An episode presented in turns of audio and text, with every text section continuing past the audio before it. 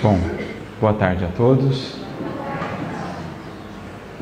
Que a paz do nosso Divino Mestre e amigo Jesus nos acolha a todos, que nos sentamos aqui envolvidos na Sua misericórdia e na Sua bondade, a fim de que todos tenhamos uma tarde, noite muito abençoada, enriquecendo o nosso coração de amor, de esperança e de fé as três virtudes fundamentais. É para mim uma grande alegria, uma honra estar aqui hoje na condição de mais um irmão, um simples aprendiz, que vem compartilhar aquilo que tanto nos tem ajudado e pouco que já temos compreendido acerca do Evangelho de Jesus.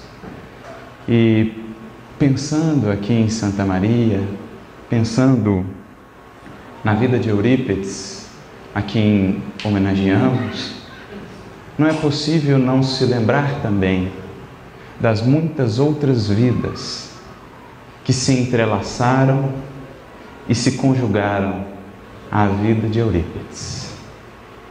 Vendo corações aqui congregados de tantos lugares, de tantas partes, não tem como não deixarmos de pensar na maravilha e na beleza dessa proeza do Criador em saber conjugar tantas vidas em torno de um objetivo e de um ideal. E é por isso que, quando pensávamos sobre o tema, pensando sim em lembrar e exaltar a vida de Eurípides, nós nos propusemos a falar não propriamente sobre ele, mas sobre ele tudo que esteve ao redor dele, junto com ele, na construção dessa obra de Sacramento, de Minas, do Brasil, no mundo, representando a força do Espiritismo cristão. Por isso, nós pensamos no tema, a nosso ver, que capta muito bem a alma da tarefa de Eurípides, da tarefa desses que aqui laboraram como de todos aqueles trabalhadores sinceros do Cristo, nós pensamos nesse tema cristianismo e cooperação, ou operação em conjunto, conjugação de corações, tendo em vista o mesmo ideal e servindo a um mesmo Mestre. E o fizemos lembrando também de outra vida que será aqui para nós hoje um norte, lembrando-nos de uma história de duas vidas, na verdade, de muitas vidas, que nos foi trazida ou relembrada pelas abençoadas mãos de Francisco Cândido Xavier. A obra Paulo Estevão, que não nos enganemos, não fala só de Paulo, não fala só de Estevão, Embora seja esse o título, é ela uma projeção, é ela um portal que nos leva a essa reflexão sobre a importância desse elemento essencial em qualquer trabalho cristão, a cooperação. Isso não é nem a gente que fala, é o próprio Emmanuel quem vai nos dizer. Porque a gente vai aprendendo às vezes os prefácios de Emmanuel são mais bonitos que a obra. Que ele consegue, com a sua capacidade, sintetizar no prefácio todo o espírito da obra. Tudo o que ele queria transmitir com a obra, ou a dele, ou a do André Luiz, ou os tantos prefácios que ele fez das obras do Chico, ele consegue condensar tudo o que você precisa saber. É como se ele dissesse assim: você vai ler a obra inteira. Se você esquecer tudo que você leu, lembra do que está aqui nessas duas, três páginas. E é o que ele faz com o livro Paulo Estevam. Ele chama o prefácio de breve notícia. Breve. Mas essa breve notícia a gente está tentando entender há alguns anos já.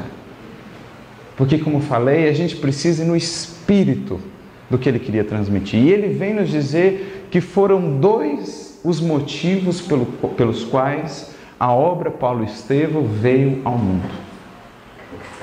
Ele fala categoricamente: olha, dois motivos justificam o nosso esforço. Nós vamos nos deter mais no segundo, que diz mais respeito à nossa reflexão hoje aqui, mas o primeiro é também essencial e por isso vale a lembrança. Dirá ele, o primeiro motivo é porque cristãos e templos têm se esquecido do que realmente é o cristianismo. Cristãos se entregam gostosamente a situações acomodatícias, templos e devotos se esquecem do quanto lhes compete, estou usando aqui as minhas palavras, em termos de sacrifício e de esforço, para se considerarem, para além do rótulo, realmente cristãos. Então, o primeiro motivo para que essa obra venha a lume é um puxão de orelha, um chamado de atenção. A gente lê a obra se emociona, se encanta, mas é preciso lembrar disso. A obra é, sobretudo, um chamado de atenção, porque muitos fixados, extasiados com uma tarefa de um Paulo, de um Pedro, de um Estevão, estavam esquecidos das suas. Dirá ele: assim como Paulo teve um ministério, quem no mundo estará sem o ministério de Deus? Alguns dirão, mas ele foi chamado diretamente. E então Emmanuel dirá: e a quem o Cristo não chama? É que muitas vezes a gente não quer nem ouvir, nem olhar. Então ele chama atenção. Esse é o primeiro motivo. E então ele passa ao segundo. Mais uma vez no livro, breve, no prefácio, breve notícia, que permito-me ler. Ele vai dizer assim: outra finalidade deste esforço humilde é reconhecer que o apóstolo não poderia chegar a essa possibilidade em ação isolada no mundo. Então, em outras palavras, ele está dizendo assim: Eu estou aqui trazendo a biografia de Paulo, na verdade, para dizer que essa história não é história só de Paulo. Que o Paulo que nós conhecemos não é uma obra só dele. Como Eurípides que nós conhecemos não é uma obra só dele. Porque nenhum deles chegaria onde chegaram em ação isolada no mundo. Já exaltando para nós esses laços, essas vidas que se conjugam em torno de uma vida, fazendo dela esse hino, essa mensagem viva do Evangelho Redentor. E ele então prossegue: sem Estevão não teríamos Paulo. E sem sombra de dúvidas, a gente pode ampliar essa frase. Sem medo de sermos ousados, nós podemos ampliar essa frase. Sem Estevão, sem Abigail, sem Ananias, sem Barnabé, sem Silas, sem Timóteo, sem Tito, sem Trófimo, sem Lucas, nós não teríamos Paulo. Sem Pedro, sem Tiago, nós não teríamos Paulo. Não o Paulo que nós conhecemos, não o Paulo que marcou os tempos e o nosso coração. Porque ele é uma obra conjunta, assim como o nosso querido Eurípides. Sem todos os que aqui laboraram, conhecidos ou não, nós não teríamos. Como não teríamos um caibar? Como não teríamos um bezerro? É preciso que a gente aprenda a enxergar além, nessa beleza da lei divina que opera sempre em regime de cooperação. E por isso tenho para mim, tenho falado isso sempre, que não era à toa, não era por acaso que Paulo era tecelão. Porque a vida de Paulo é a história daquele que soube conjugar os diversos fios que a vida que o Senhor lhe deu, a fim de fazer disso uma obra-prima. Com a vida de Paulo, o tecelão, nós aprendemos a entender melhor como age o Senhor, dando-nos os fios mais diversos, das mais diversas texturas, tecidos, colorações, a fim de que, como Ele, o tecelão, no transcurso da vida, possamos aprender a conjugar cada um deles, porque todos que nos chegam têm a sua importância, para disso extrair a obra que o alto espera de nós. Porque faltasse um deles, o tapete não seria tão bonito. Faltasse um desses que passaram pela vida de Eurípides, transformando-a, abrindo novos horizontes, convidando a novos labores, relembrando antigos compromissos, a obra não seria tão bonita como foi. E é isso que ele está dizendo aqui. A gente precisa aprender a enxergar todo o trabalho com Jesus nesse clima de comunhão, nesse clima de união e enxergar para além daquilo que vem no frontispício, os bastidores. Porque só assim a gente vai entender o que realmente é trabalhar com Jesus. O grande Marte do cristianismo nascente alcançou influência muito mais vasta na experiência paulina do que poderíamos imaginar, tão só pelos textos conhecidos nos estudos terrestres. E isso é uma coisa que essa obra vem nos demonstrar.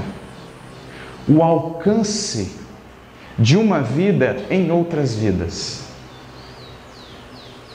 Porque quando a gente lê só o Atos dos Apóstolos, não transparece o impacto que Estevão teve na vida de Paulo.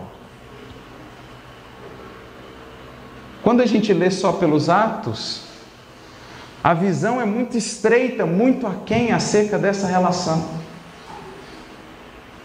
Mas quando a gente lê Paulo e Estevão, a gente entende melhor qual foi o alcance de Estevão naquele coração.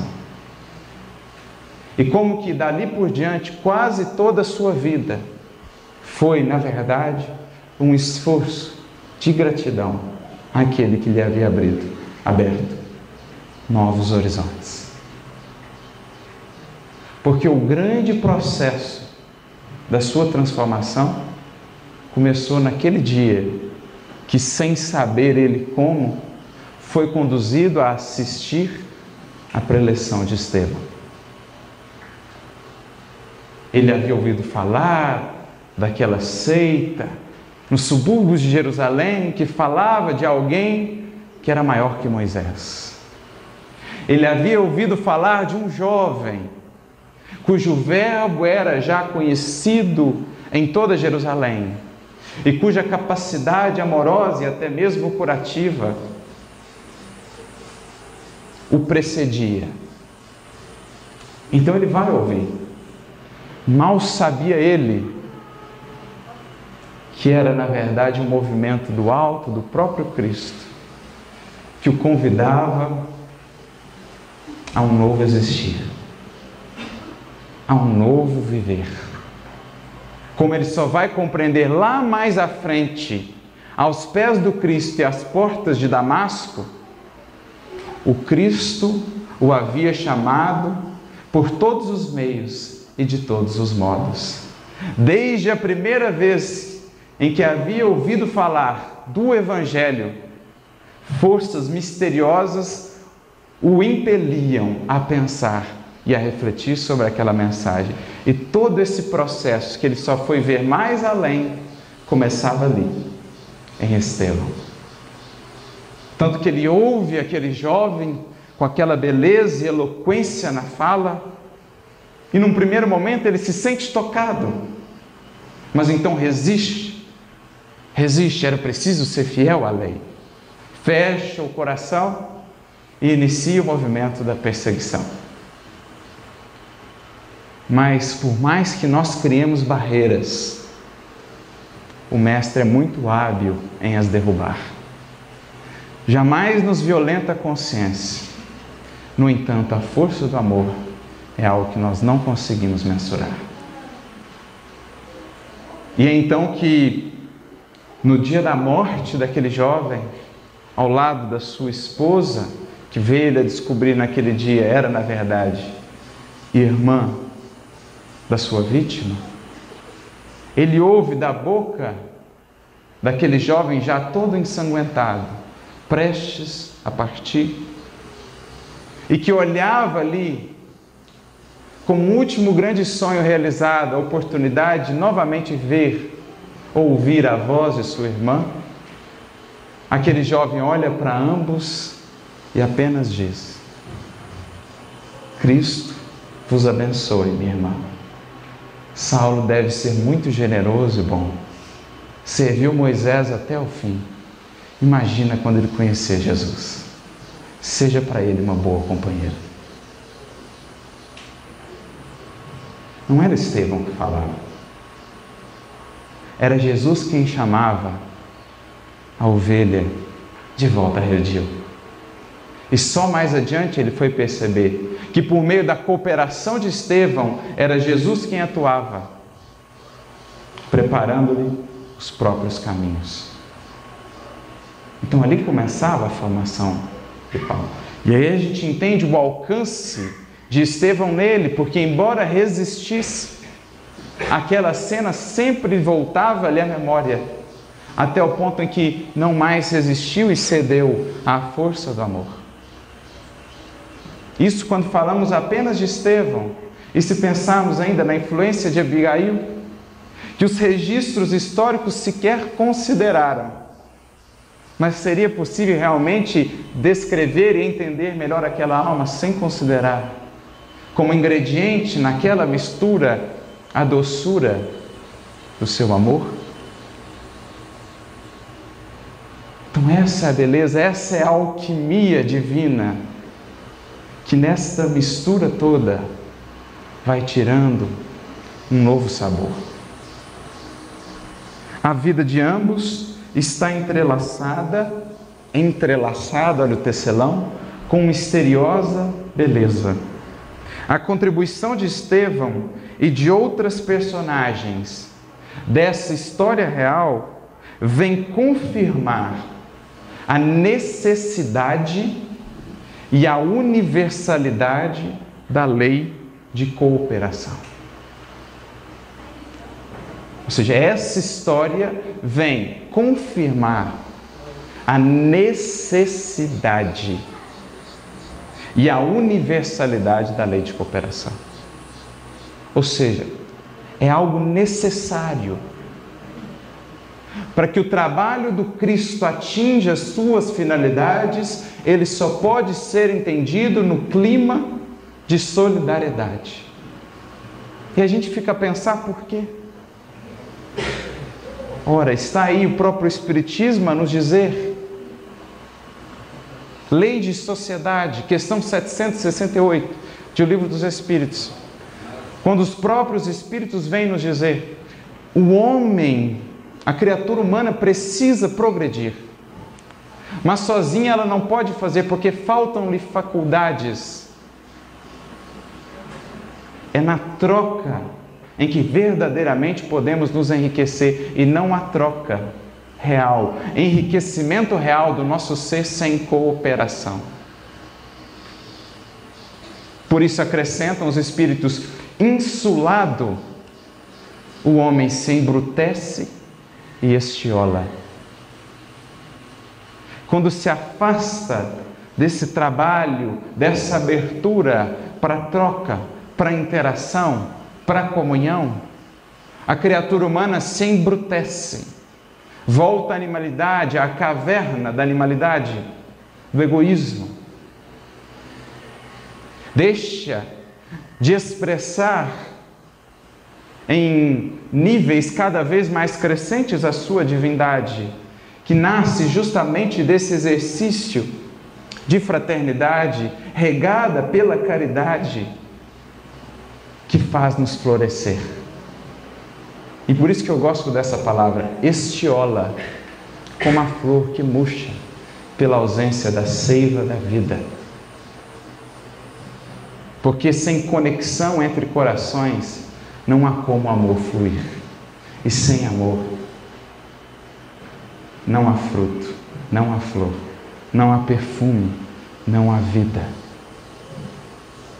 Por isso é uma necessidade, porque o outro é que vai me dar no trabalho do tempo, do esforço e da convivência as faculdades, as habilidades que Jesus vai precisar de mim lá na frente. Então é na cooperação entre indivíduos, na cooperação entre grupos, que nós nos fazemos realmente essa força da fraternidade, que é o pilar central do cristianismo. E é assim que a gente vai entendendo melhor a vida de Paulo como que ele foi sendo construído, como ele foi sendo preparado pelos outros, por Jesus através dos outros, para que ele viesse a executar a tarefa que lhe competia. Ele foi sendo preparado em cada lugar. Estevão deu uma contribuição, Abigail veio e deu outra, Ananias veio e deu outra, e assim sucessivamente. Os fios que se foram conjugando, assim como na vida de Eurípides, a fim de que ele pudesse executar a sua tarefa.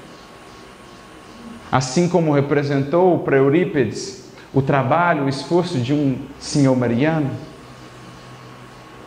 que foi sustentado por outras vidas que vieram antes, que recebeu a influência de um Peiró e outros e outros. Quando lembramos na vida de Eurípides de um livro de Denis, que quando ele tinha apenas 10 anos ele estava a escrever na França, mas que por essa infinita e misteriosa e divinamente bela teia do destino estava destinado a chegar aqui, chegar ao seu coração, para que em lendo essa obra pudesse de fato abrir-se para um novo horizonte da sua missão. Será que sabia Denis o alcance do que fazia? Influenciando a vida de Eurípides e, por consequência, a nossa hoje? Que estamos aqui a relembrar a sua? Será que sabia um Peiró o que fazia? Um Mariano? Um próprio Kardec? Essa é a belíssima teia da vida que nos congrega e por meio da qual Jesus atua. Porque há uma passagem muito interessante que está no Atos dos Apóstolos, capítulo 9, versículo 6. Muito conhecida de nós, porque muito bem retratada no livro Paulo Estevão. Que é a passagem quando Saulo cai diante de Jesus em Damasco. E passando todo aquele filme da sua vida, ele logo rende o coração ao Cristo e então faz a famosa pergunta: Senhor, o que queres que eu faça? Mas o mais interessante é a resposta de Jesus. Jesus não tem não tem palavra solta. Jesus não tem jeito. Essa é a conclusão que a gente chega. Por mais que a gente estude, por mais que a gente mergulhe, o mestre nos surpreende mais uma vez. Ele responde assim para Saulo: Levanta-te entra na cidade e lá vai ser te dito o que te convém fazer. Porque essa fala de Jesus nos, promete, nos projeta uma pergunta que muitos poderiam fazer. Por que, que Jesus não falou para ele o que queria fazer? Por que, que Jesus não falou assim para ele: olha, você vai andar o mundo inteiro divulgando o meu evangelho? Jesus não falou. Jesus não falou para ele: olha, você vai lá para o deserto, depois do deserto, você vai lá falar com Pedro. Depois de falar com Pedro, você vai lá para Tarso, fala com seu pai, acerta as coisas lá. Depois de falar com seu pai, você vai lá para o Monte Tauro. Lá Abigail vai te aparecer, vai te dizer umas dicas. Depois de lá, você fica em Tarso três anos. Depois o Barnabé vai te chamar lá. Você vai para Antioquia. De Antioquia, você vai para Jerusalém. De Jerusalém, você volta. De Antioquia, você parte para viajar. Jesus não falou nada disso. Nada disso. Jesus simplesmente falou para ele: Levanta-te e entra na cidade. O levanta-te já tem muito a nos dizer. O trabalho com Cristo começa com uma disposição em se erguer. Em se erguer da estagnação, em se erguer das velhas compreensões, dos hábitos infelizes de ontem, em erguer novamente a nossa vontade, o nosso ideal, a nossa sintonia, a nossa ação aos planos superiores. Levanta-te. Se alguém espera o amparo do Cristo sentado, vai seguir esperando sentado. Porque Jesus nos, agir, nos ajuda é na caminhada. Claro que nos envia companheiros para nos, nos ajudarmos a nos reerguer, mas para que o auxílio e a cura que tanto buscamos sejam reais, é preciso querer caminhar com Ele. É o que ele faz com o cego de Betsaida. Dá a mão e fala: Você quer caminhar comigo? Como a dizer assim: anseias pela cura? A cura é uma caminhada, não é um ato, não é um gesto. Para alcançar a cura, a visão, dá-me a mão e vamos caminhar. Como ele faz também com o cego de Jericó. Está lá sentado na margem do caminho, manda que venha até mim. Jesus não vai até ele. Digam-lhe para que venha até mim. Ele via o pessoal para chamar. E isso ele sempre faz conosco, como fez com Saulo. Mas ele diga: venha, levanta, lança a capa e vamos. E depois diz: entra na cidade. E cidade representa aqui associação de muitas vidas. Cidade representa aqui conjunção de muitos corações. Como a nos dizer que é nesse contato, nessa interação do trabalho em comum, num grupo, entre grupos, que Jesus vai nos esclarecendo e nos falando o que fazer. Por isso, mano, pega esse versículo no livro Caminho, Verdade e Vida, capítulo 39, e põe o título: Entra e coopera. Quer saber o que Jesus tem a dizer? Entra, meu filho, na cidade e coopera. Entra no trabalho, entra na casa espírita, entra na instituição, entra de coração na proposta do servir que não vai lhe faltar Jesus a te dizer o que fazer. Entra e coopera. Aí Emmanuel comenta assim: por que, que Jesus não falou a Paulo o que lhe competia fazer e tudo mais? E ele conclui mais ou menos da mesma maneira que colocou aqui nesse prefácio: é que a lei de cooperação é o grandioso e generoso princípio por meio do qual Jesus segue de perto a humanidade inteira pelos canais da inspiração. Olha que lindo isso. A lei de cooperação é o meio por meio do qual Jesus atua no mundo. E Emmanuel acrescenta: o Mestre ensina e consola os discípulos através deles mesmos. E quanto mais um discípulo alcança a sua esfera de ação, mais se torna apto a constituir-se agora num instrumento justo e fiel. Então Jesus atua, orienta, designa os caminhos de um trabalho através da cooperação. Daí a importância de estarmos juntos, daí a importância de estarmos unidos para não perdermos os canais da inspiração. Porque às vezes quem vai nos conduzir não é ninguém do grupo, é alguém de outro que a gente precisa ouvir. Aí a importância dessa união, dessa cooperação. E olha para a vida de Paulo se não é isso mesmo. Porque nesse processo, além de ouvirmos a orientação que ele nos tem a trazer, nós vamos crescendo, nós vamos amadurecendo, para que possamos mais adiante ouvir e melhor entender o que antes não conseguiríamos, porque a convivência com os outros nos faz crescer. Então Saulo estava verde, estava cru. Embora os seus grandes dotes intelectuais, a sua eloquência, estava ainda muito distante do que Jesus precisava.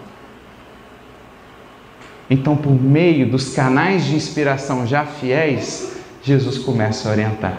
Então diz: entra e coopera. E aí vem o primeiro. Porque ele não sabia o que fazer. Não tinha a mínima ideia do que fazer.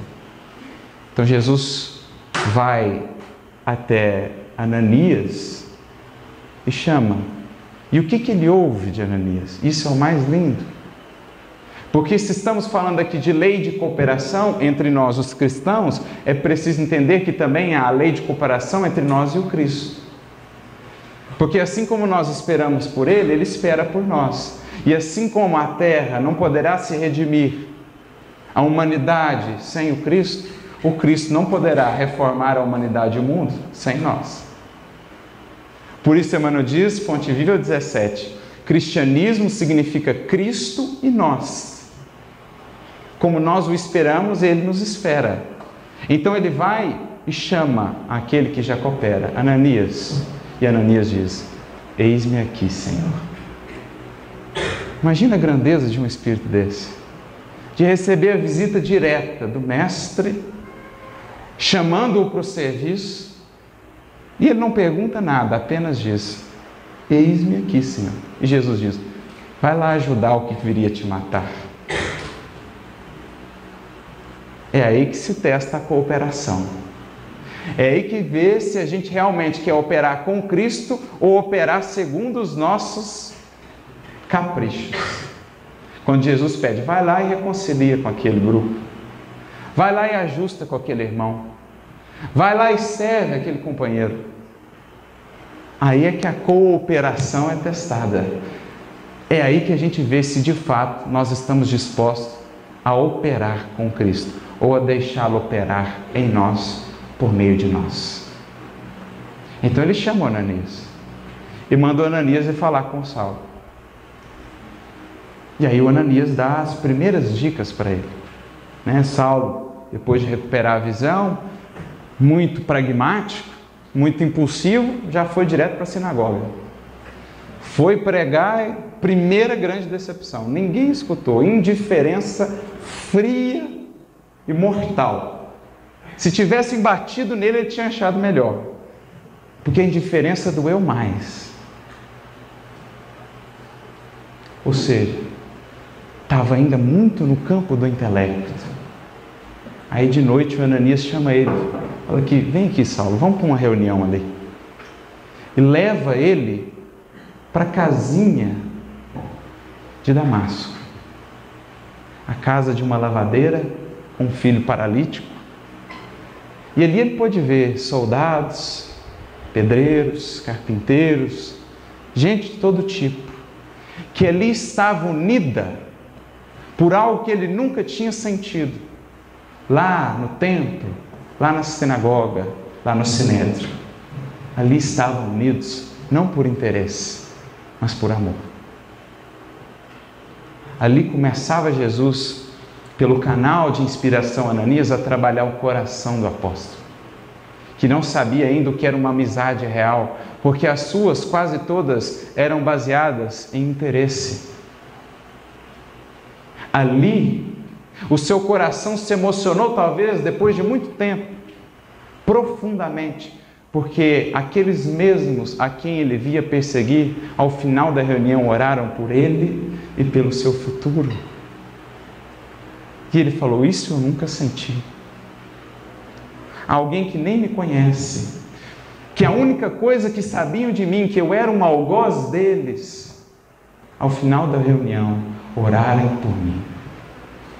Por isso diz Emmanuel que naquela pequena reunião, que ao final era servido um pedaço de pão e um copo de água, ele pôde sentir que aquele pão tinha o sabor da fraternidade universal e que aquela água que ele bebia, ele sentia que vinha direto do coração de Jesus até o dele, sedento. Ali lhe colocaram uma criancinha nos braços, ele que nunca havia pegado uma. Jesus trabalhando através de Ananias, moldando o discípulo. E ali ele ouve de Ananias: Paulo, Saulo, o Senhor te deu a tarefa da sementeira, e o que faz aquele que vai semear? Primeiro, Saulo, ajunta sementes no mealheiro particular. Em outras palavras, vai meditar, vai incorporar primeiro a mensagem para depois ter o que falar. Então ali ele recebe uma pista. A pista quanto o próximo passo a dar. Porque é assim que Jesus atua conosco. No momento em que a gente não sabe para onde caminhar, ele coloca alguém que nos dá a pista. Não vem de nós, vem do outro, para a gente aprender a amar, a escutar. Dá a próxima pasta, próxima pista. Então ele vai lá falar com Gamaliel. A próxima pista estava em Gamaliel. Ele vai, se dirige a Palmira e ouve então do seu benfeitor, do seu professor, o próximo passo. Gamaliel o manda ao deserto.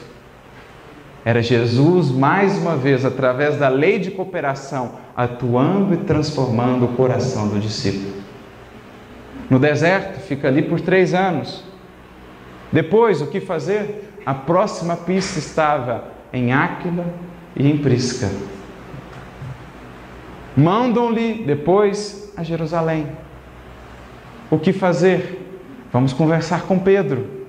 É recebido por Pedro e Pedro então lhe diz: Vá a Tarso. Vai ele a Tarso, conversa com o pai. Depois de conversar com o pai, vai ao Monte Tauro. No Monte Tauro houve a orientação de Abigail. Fica ali por três anos trabalhando. E eis então, mais uma vez, Jesus chama um dos seus cooperadores, Barnabé, que, inspirado por Pedro, vai até Tarso e convida o amigo à igreja de Antioquia. E ali nós temos, digamos, os ajustes finais para ele de fato iniciar a sua tarefa. Claro que a transformação continuaria ao longo de todo o trabalho, mas ali em Antioquia ele seria preparado para começar para começar. Quando Barnabé o coloca para falar, havia esquecido. Não sabia mais falar.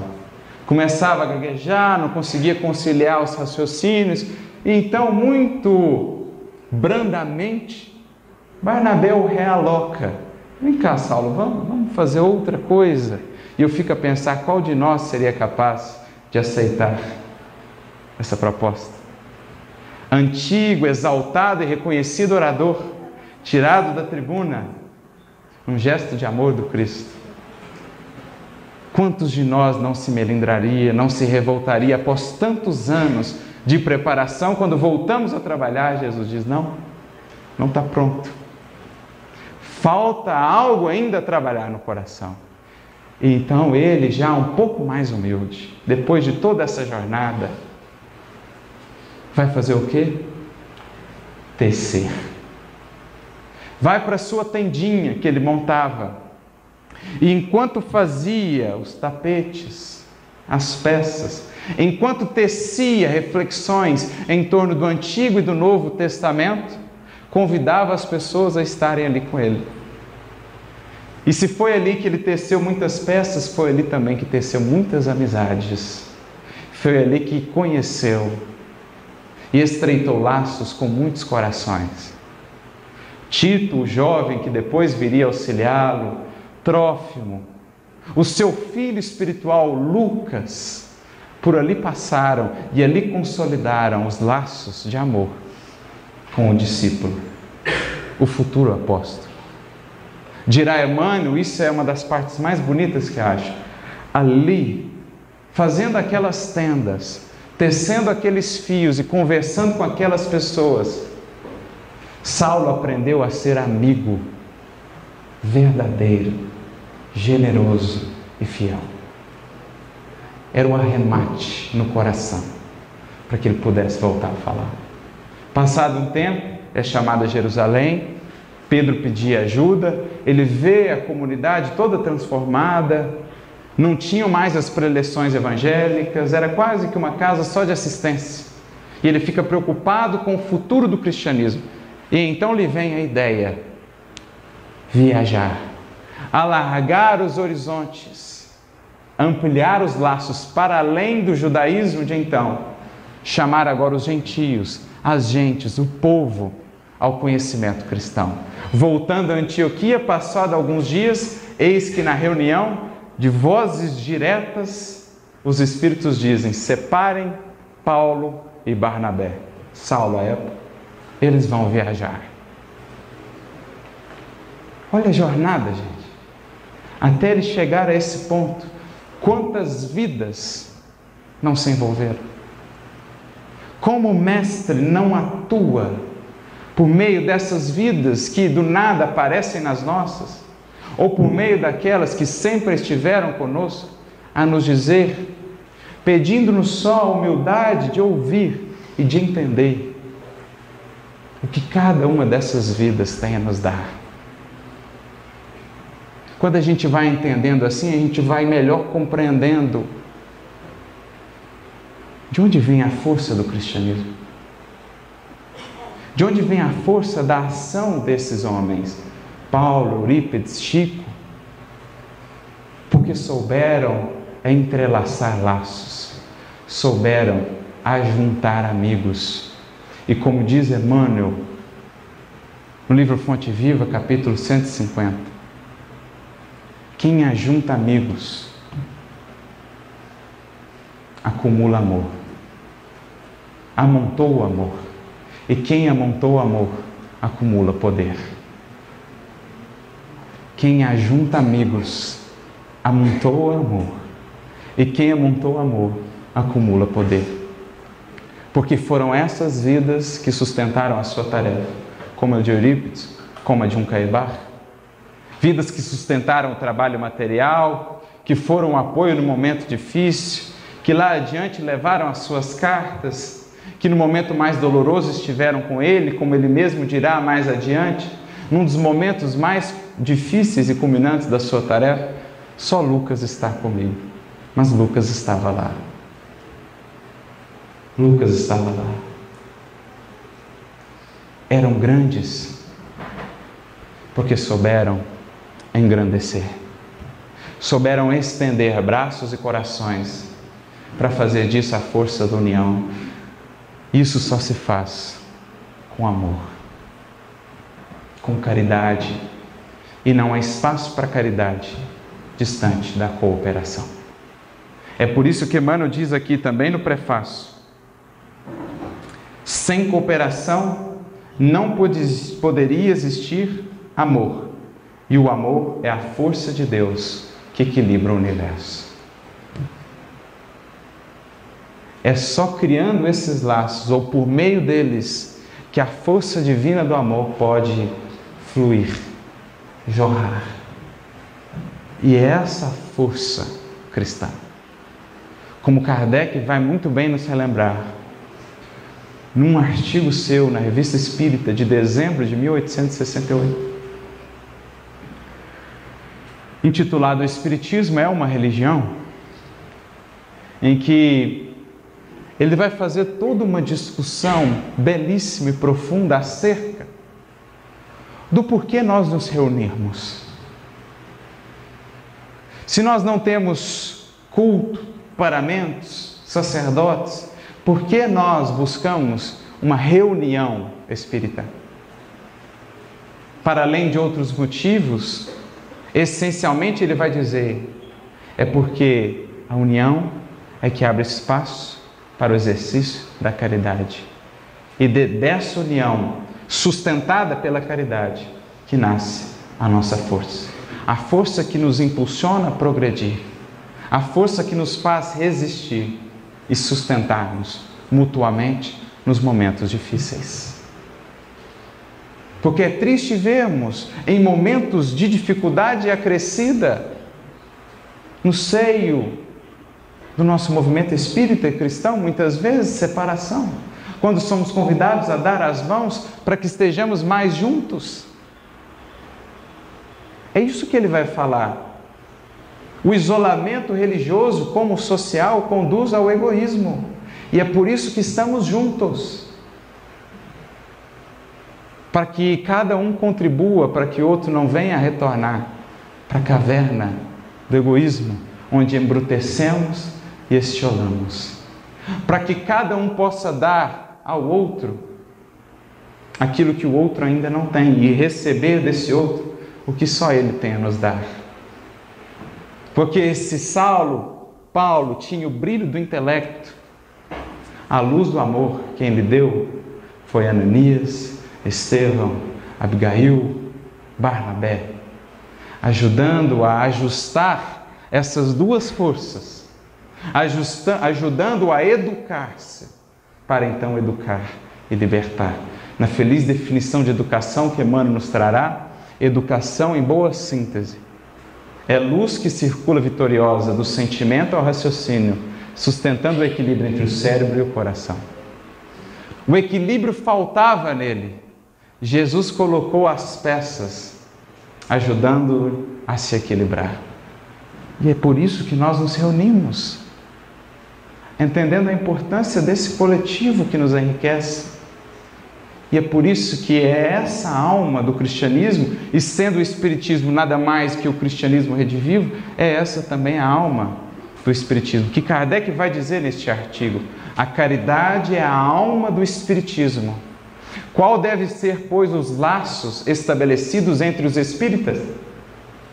Porque não nos une nenhum laço formal. Ninguém assinou um contrato, ninguém tem profissão. O que nos une então? Um laço todo moral, todo espiritual e todo humanitário, o da caridade para com todos. Essa é a argamassa que nos une. Esses são os vínculos que fazem de nós, na feliz definição de Paulo, que aprendeu muito bem essa realidade na própria vida, que a igreja do Cristo, isto é, a comunidade dos seus seguidores, é um corpo só, do qual ele é a cabeça. Ele planeja a ação, mas para que ela seja bem feita é preciso a união, a integração desse corpo porque, claro, é óbvio que nos é permitido pensar diferente, debater, discutir, mas jamais dissentir, como nos dirá Bezerra de Menezes. Dissentir jamais. Então, o laço que se espera de nós é um laço todo moral, todo espiritual e todo humanitário, porque é esse que dá a força de um trabalho e é isso que fez do trabalho desses homens e mulheres algo tão grandioso, tão perene que resiste aos séculos e segue até hoje a inspirar vidas. Porque o amor é o selo de eternidade no que fazemos. Como diz Emmanuel, a vida, o tempo, transforma todas as construções exteriores da vida, mas conserva intocável com dividendos crescentes e incessantes todo e qualquer investimento de amor. Intocável, com dividendos crescentes e incessantes todo e qualquer investimento de amor. Em outras palavras, é o amor, a caridade, o selo da eternidade no que fazemos. E por isso essas vidas marcaram tanto.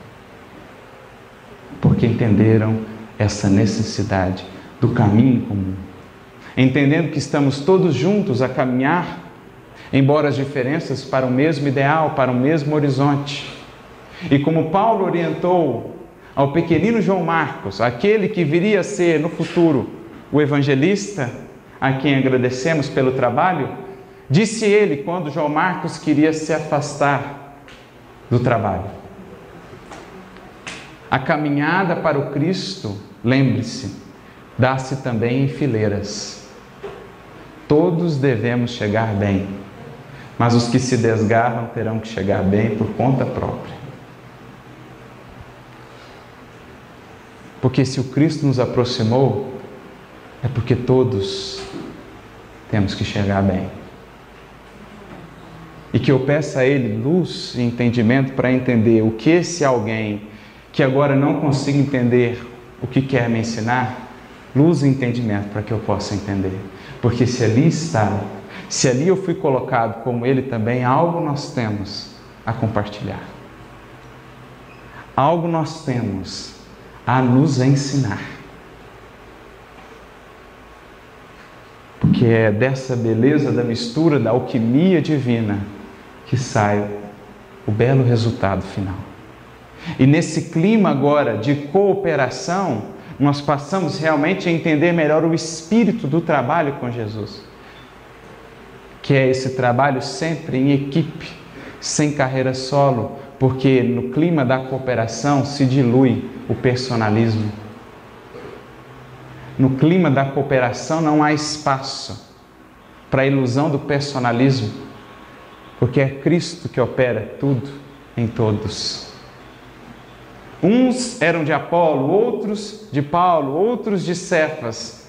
Paulo então vem e diz: O que vocês estão pensando? que, que importa se é Paulo, Cefas, ou coisa que fez? Um plantou, outro regou, mas é Deus quem faz crescer. O trabalho é do alto, jamais nós. Agradeçamos a oportunidade de sermos os humildes tarefeiros, os instrumentos que, no esforço por crescer, conseguem melhor entender a vontade de Jesus e que estejamos dispostos a fazer, a cumpri-la. E nesse clima de cooperação, nós entendemos melhor até mesmo a gratidão que esses espíritos maiores esperam de nós. Que é bem diferente da que muitas vezes nós pensamos que eles esperam. E aqui me recordo mais uma vez do nosso querido Emmanuel, no livro Pão Nosso, capítulo 163, intitulado Agradecer.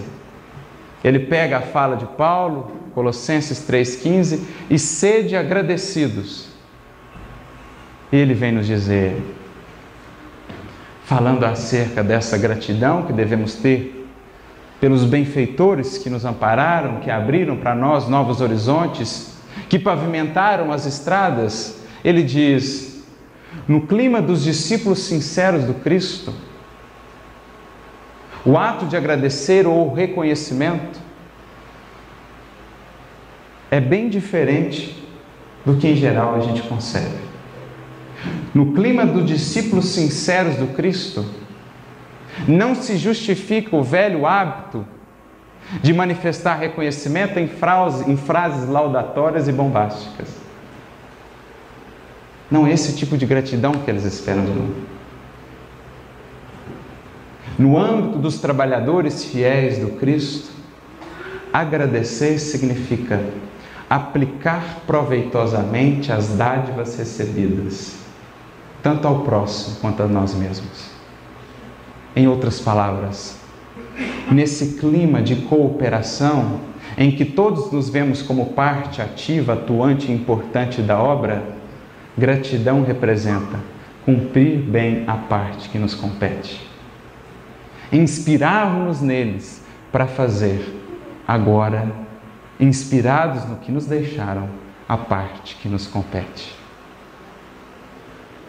Essa gratidão que espera-se de nós. Como Paulo agradeceu a Jesus, como Saulo agradeceu a Ananias, a Barnabé, no suor de cada passo no serviço com Jesus. Ali estava a gratidão a todos que o antecederam. A Barnabé, Abigail, Estevão, o Cristo ele próprio, manifestada nas mãos, no coração e na boca em ação. É essa versão do mandamento honrar vosso pai e a vossa mãe. Nessa própria mensagem, Emmanuel irá dizer: qual o melhor manifesto de gratidão de um filho para com o pai, senão conduzir-se bem na vida. Mas assim como temos pais e mães biológicos, espirituais, os temos também na fé. E como podemos honrar esses pais e mães da nossa fé? Eurípides, Senhor Mariano, Paulo e tantos outros, fazendo o melhor ao nosso alcance investindo sempre e cada vez mais em caridade e cooperação. Eis o verdadeiro hino de gratidão que esperam de nós. E que o Senhor, então, nos ajude a melhor entender essa dinâmica da vida e, enfim, a atender a Sua vontade, servindo a tudo e a todos no grande clima, abençoado clima da cooperação. Muita luz e muita paz a todos.